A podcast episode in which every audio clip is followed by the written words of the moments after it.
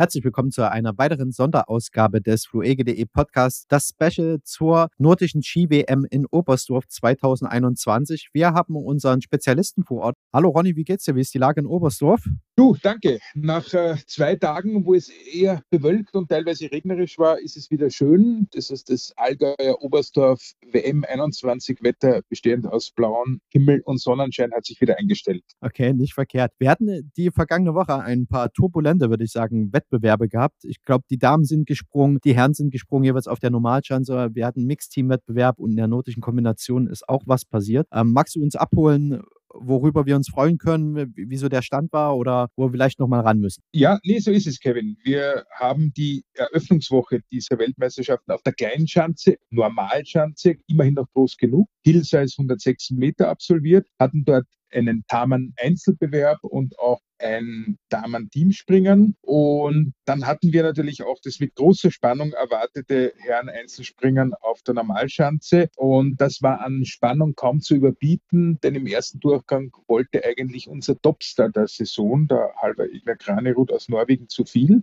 hat dann den Sprung vielleicht, wie man in der Springersprache spricht, zu früh abgestochen und war nur 16. nach dem ersten Durchgang. Im Finale eigentlich mit dem Punkterückstand komplett chancenlos hat er dann aber das Kunststück zusammengebracht, sich vom 16. Platz auf den vierten Platz vorzuarbeiten. So, und jetzt ist der vierte Platz im Weltcup super, aber undankbarste Platz bei Großevents, wo es Medaillen gibt. Und wirklich, ich glaube, es waren dann in der Endabrechnung 1,5 Punkte, war er äh, fehlten ihm auf die Bronzemedaille. Die hat sich etwas überraschend der Pole Piotr Schiller abgeholt vor dem Lokalmatador hier aus Oberstdorf, vor dem Karl Geiger und dritter war Ansel Aniszek aus Slowenien. Also ein tolles Ergebnis, tolle mhm. Skisprungnationen, die auch ihre Leute aufs Podest gebracht haben und wir müssen mit einer sogenannten ledernen Medaille leben, auch der Halber. Und dann kam es gestern zum Mixteam-Bewerb. Da treten zwei Männer gemeinsam mit zwei Frauen in einem Team an und vertreten ihr Land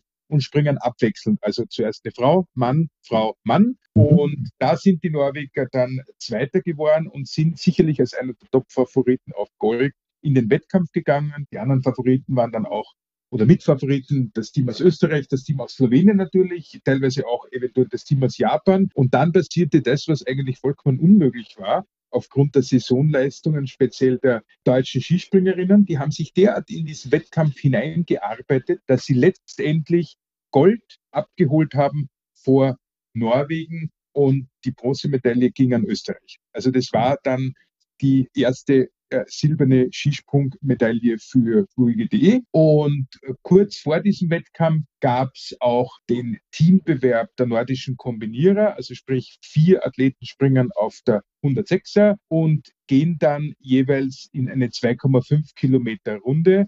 Und da wurde das mitfavorisierte Team aus Norwegen wurde Weltmeister, also die haben Gold. Dann Deutschland mit zwei unserer Athletinnen, die im Springen WGDE Skiverband haben die Silbermedaille gewonnen und dritter wurde dann Österreich. Das heißt, wir haben also die erfolgreichen ersten Tage für Deutschland an sich gehabt und für uns sind auch ein paar Medaillen abgefallen. Gold und Silber, das, das ist da was. Genau, wir halten jetzt zweimal Silber, zweimal Bronze fluige.de und für Deutschland als WM-Ausrichter für den Deutschen Skiverband ging natürlich gestern sozusagen die WM erst richtig los mit einer vollkommen unüberraschenden Goldmedaille. Äh, beziehungsweise vollkommen überraschend. Äh, ja, vollkommen überraschend. Genau. Wenn es halt vollkommen überraschend ist, dann ist sozusagen die, die, die Freude und der Glücksmoment noch größer. Und jetzt, jetzt läuft es eigentlich. Und heute beginnt das Training der Damen auf der Großschanze und wir wechseln also in allen Sportarten im Spezial Skispringen und in der nordischen Kombination auf die größere Schanze. Die hat dann eine Hillsize von 137 Meter und man ist schon zweieinhalb Sekunden länger in der Luft. Da sind wir dann gespannt, ob der Saisonführende, also außerhalb dieser Weltmeisterschaften, Kranerüth, Halber Egner Kranerüth, da nochmal was rausholen kann. Ihn haben wir jetzt gleich im Interview. Das führen wir dann auf Englisch und da sind wir mal gespannt, wie er so die Lage sieht und wie er sich auf das kommende Springen vorbereitet. Hello, Halber. Thank you very much for joining this interview in this stressful time. You are the leading athlete in the regular season in ski jumping. And the last days, you won the fourth place in the single men's event on the normal hill. And this last weekend, you won the second place, the silver medal, with your teammates in the mixed team event for ski jumping. First of all, congratulations for this success. Let me ask you, are you slightly disappointed because you missed the podium's place on the single men's event, or are you happy overall with a second place in the mixed team competition? How do you feel right now? Uh, yeah, I, I feel uh, a bit uh, a bit disappointed. Of course, getting a fourth place in a championship is it's a bit bitter, but I'm quite happy with how I'm jumping at the moment. So uh, I think that on a different day I could have gotten a medal. So uh, I don't think there's anything wrong with the jumping, and that's uh, good to know. And yeah, yesterday was also really really good from the whole team.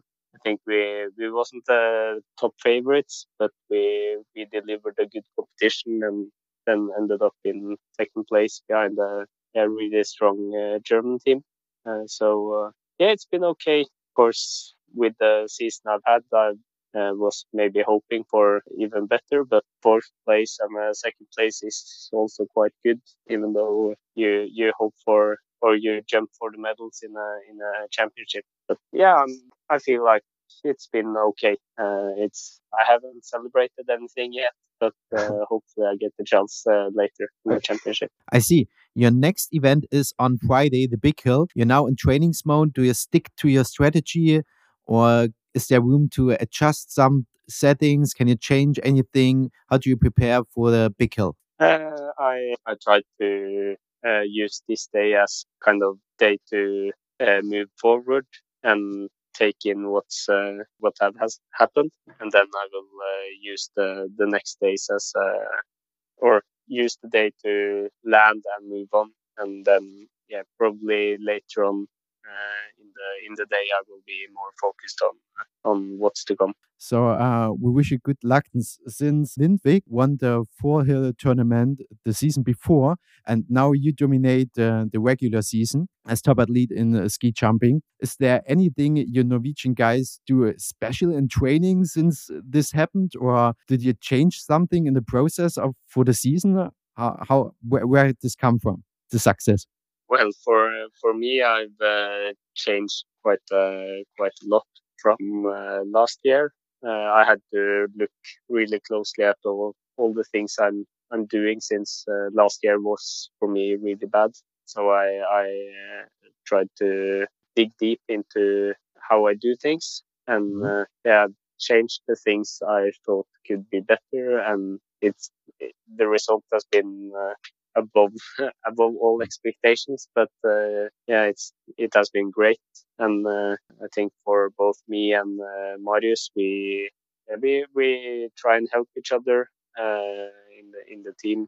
And uh, one if one have the success, we can see that uh, it's possible. And at least for for us two, we have been quite close all the way through, or from a young age, and at least for me, seeing his results last year was uh, kind of a sign that it's possible. And sometimes you you you have to see that it's possible to actually believe that it's possible. So at least for me, it's helped that uh, he got the result he did last year, and yeah, it was mm. easier to believe in myself after that. So maybe this year is it's your turn.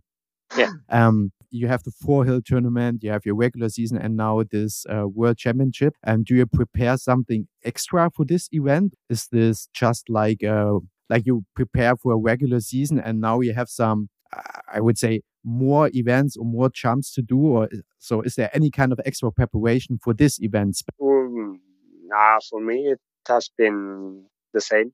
I I I haven't done anything different for me, the goal this season was to, to win the World Cup uh, overall, and I think I've done it now. And yeah, I haven't had too much focus on the World Championships, mm-hmm. but tried to go into these competitions in the same way as I've done previously this uh, this winter. Yeah, of course, it's a bit different with uh, more training rounds and everything, but other than that, it's been yeah really really similar. Last weekend, the Germans won the mixed team. So, kind of unexpected, surprising uh, win. But your Norwegian guys did nearly the same in Nordic combination. Do you follow other sports besides ski jumping this event, or are you just focused on your sport?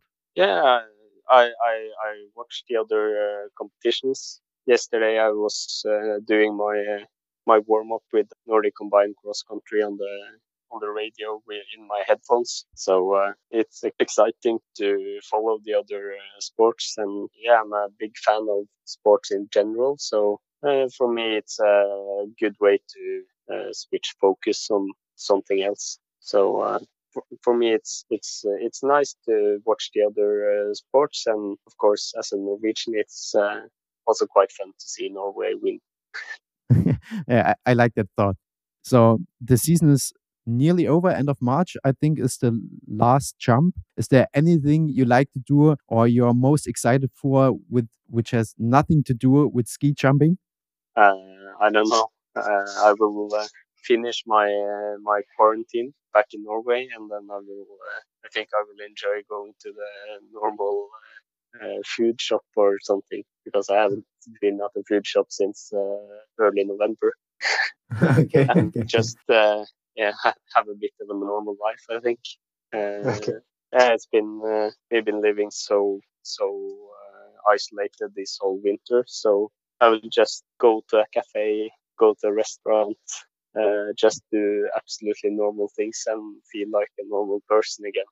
Because uh, yeah, right now it's been uh, a lot of hotels, and I have 10 days at home since uh, the start of uh, November. So I will just be home and be normal. Enjoy normal life. Yeah. Okay. I can understand this. However, thank you very much for taking this time. We wish you all the best and good luck for the next event and hope we see you on the podium. But overall, enjoy the games and have a good time. Thank you. Bye. Dann freuen wir uns auf das Großschanzen-Event sozusagen. Die Damen müssen nochmal ran, die Herren müssen nochmal ran. Und wir unterhalten uns, wenn alles gut läuft, morgen Abend nochmal. Ich danke dir, Ronny, und wir hören uns wieder. Recht herzlichen Dank. Ich schicke sonnige Grüße und fast schon frühlingshafte Grüße von Oberstdorf nach Leipzig. Servus, Kevin. Sehr gut. Danke dir. Mach's gut. Ciao, Ronny. Ciao.